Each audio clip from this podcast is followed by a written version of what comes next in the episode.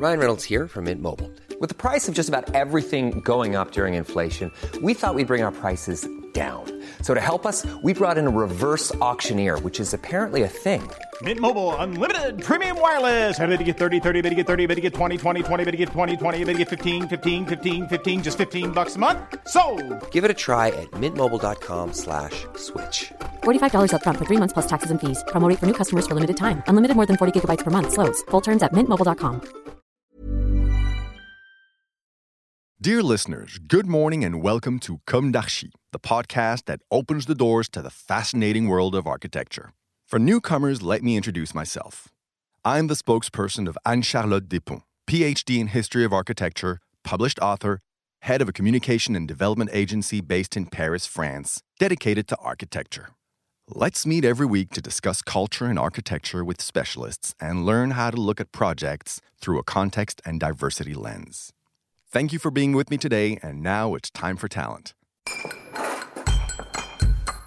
Bienvenue dans Comme d'Archi.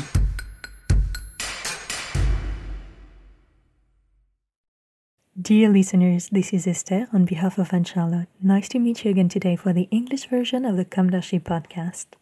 Let's talk about a project Anne Charlotte worked on during her master year in History of Architecture and reworked for her thesis. It is the project of the Maison des Sciences de l'Homme, MSH, located 54 Boulevard Raspail in Paris in the mythical 6th arrondissement almost opposite to the Grand Hotel Lutetia. This architectural project of the MSH, delivered in 1970, materialized the institutional project of the same name carried by the great historian Fernand Braudel. He strongly developed the human sciences in the reconstruction years of the 50s and 60s. Moreover, the MSH project will probably not have seen the light of day without the financing of the American Ford Foundation. If some people want to destroy the old world, they must be reminded of everything that was done in the development of the human sciences at the time of the 30 year post war boom. The MSH architectural project embodies these profoundly human and positive values, as well as expressing an unprecedented modernity and innovative spirit that will have marked the history of architecture not a schizophrenic vision of architecture, but architecture as a discipline, inducing economies of material, space, technological advances.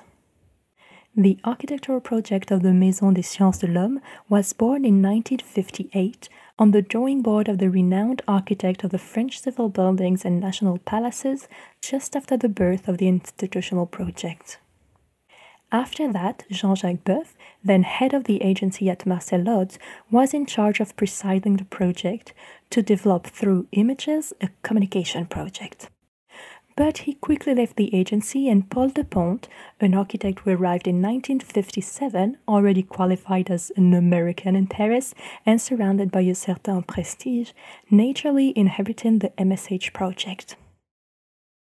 In 1962, a study trip to the United States made to visit and understand some of the most advanced libraries in the world and also made to define a cutting edge program for the MSH reinforced Paul Depondt's role in the project. The then present institutions appreciated the knowledge and analysis of the young architect at the heart of the American environment with which he was familiar. Indisposed by jet lag and the grounding of a plane during the trip, Marcel Lods annoyed everyone, which made me the key figure of this mission. My mastery of the language, my knowledge of the country, my ease in the American Architecture Register, my relational network there made things much easier, told Paul Depondt. The evolution of the Lods agency into an architectural collective with the creation of LDB, Lods Depondt Beauclair Architects Civil Partnership in 1963, allowed Paul Depondt to take charge of the project with a certain freedom. Since being now a partner, he became Marcel Lods's equal in the hierarchy. The MSH project, often interrupted in its progress, really got off to a good start in 1964, giving Paul Depondt just enough time to make his mark as a partner and to assert his practice as a manager. The architectural drawings and plans, retracing in their entirety the genesis of the MSH, testify to this shift of the project from the hands of Marcel Lods to those of Paul Depondt. Marcel Lods treated a parcel of land. Paul Depondt invested the block or even the district. For the latter, a development of the facade of the Boulevard Raspail in the alignment and height of the buildings on the boulevard, preserving the grandiose proportions of the Haussmannian boulevard.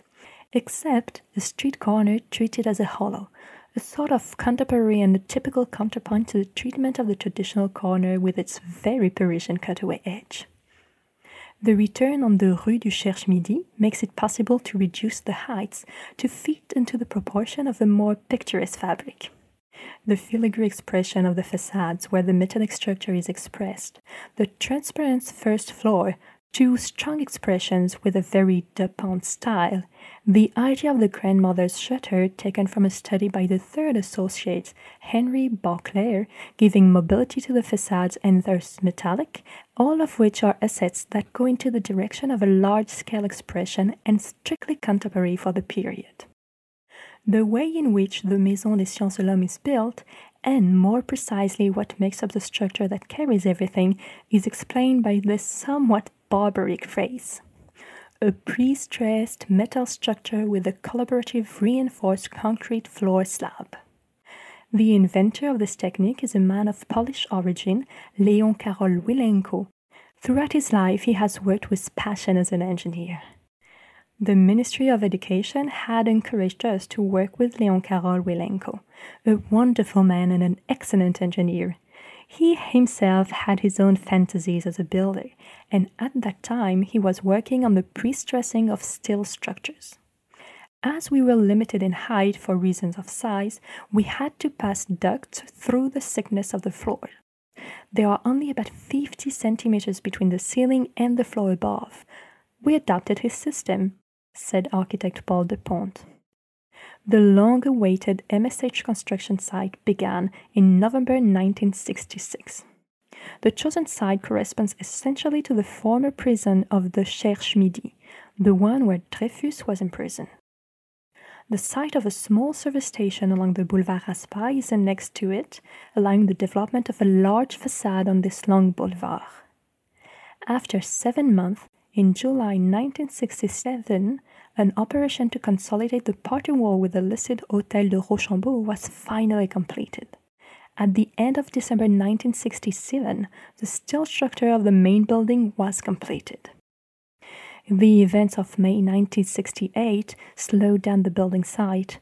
Paving stones were thrown, while cars on the Boulevard Raspail were set on fire.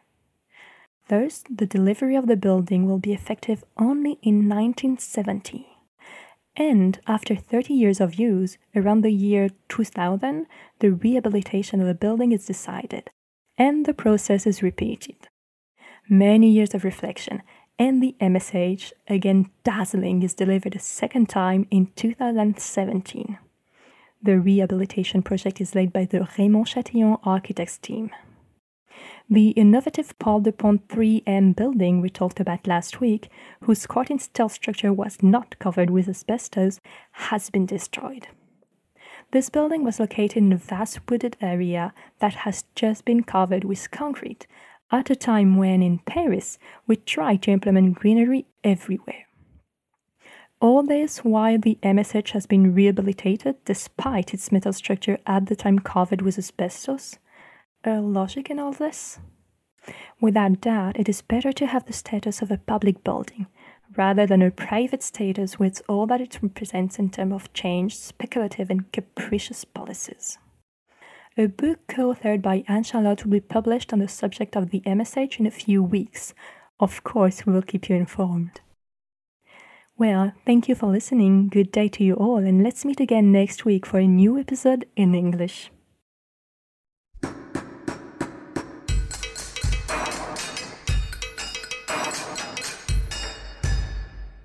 Thank you for listening. Don't forget to tune in to our previous content on Instagram at Comme Podcast. If you like it, make sure to promote the podcast by giving it five stars on Apple Podcast and adding a comment, or on any of your favorite podcast platforms. And don't forget to subscribe and listen to all of our episodes for free. See you soon, and until then, take care of yourself. When you make decisions for your company, you look for the no brainers. And if you have a lot of mailing to do, stamps.com is the ultimate no brainer. It streamlines your processes to make your business more efficient, which makes you less busy. Mail checks, invoices, legal documents, and everything you need to keep your business running with stamps.com. Seamlessly connect with every major marketplace and shopping cart. Schedule package pickups and see your cheapest and fastest shipping options from different carriers with rates up to 89% off USPS and UPS rates. And with the stamps.com mobile app, you can take care of mailing and shipping wherever you are. Make the same no-brainer decision as over 1 million other businesses with stamps.com. Sign up with code program for a 4-week trial plus free postage and a free digital scale. No long-term commitments or contracts. That's stamps.com. Code program.